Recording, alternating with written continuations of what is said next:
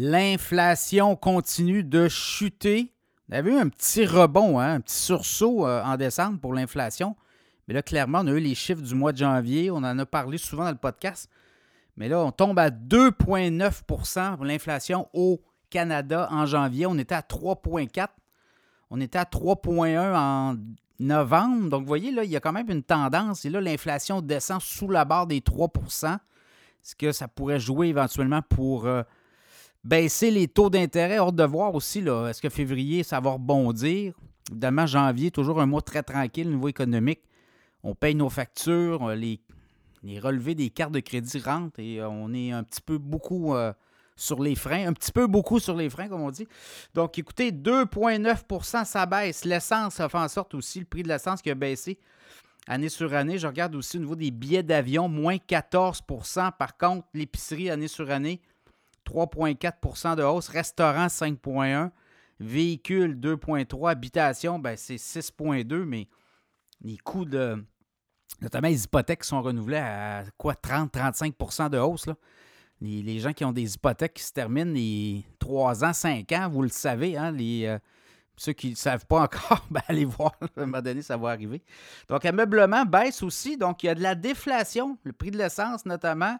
L'ameublement, 0,08% euh, de baisse. L'habillement, dans le, également dans le linge. Les électroménagers, moins 2% L'énergie, moins 2,7% L'avion, billet d'avion, moins 14% Donc, c'est un peu ça qu'on voit.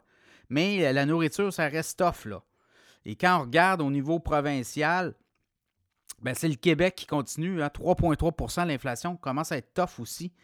Ça continue à être très difficile. On est quasiment champion avec l'Alberta. On est champion de l'inflation. Sinon, ben, euh, dans les autres provinces où c'est euh, beaucoup plus tranquille, l'île du Prince-Édouard, 1,6% d'inflation. Ça baisse comme ça tout le temps. La Nouvelle-Écosse, 3% Nouveau-Brunswick, voisin du Québec, 2,3% Donc, le Québec tire encore de la patte là-dessus. Donc, ça va être à surveiller.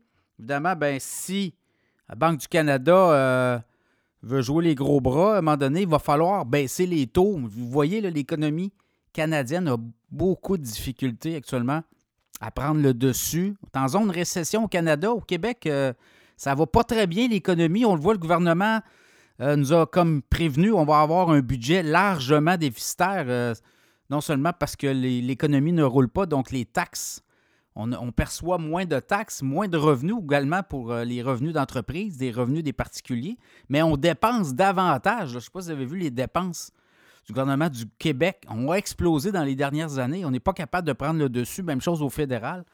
Donc, des euh, jours très sombres pour nos gouvernements qui devront, euh, encore une fois, venir chercher de l'argent dans vos poches, dans nos poches au cours des prochaines années. Tout ça pour vous dire que l'inflation 2,9, le travail se fait. Ça veut dire que la, la, Banque du Canada aura de la marge de manœuvre éventuellement. Est-ce qu'on pourrait avoir une baisse de taux avant?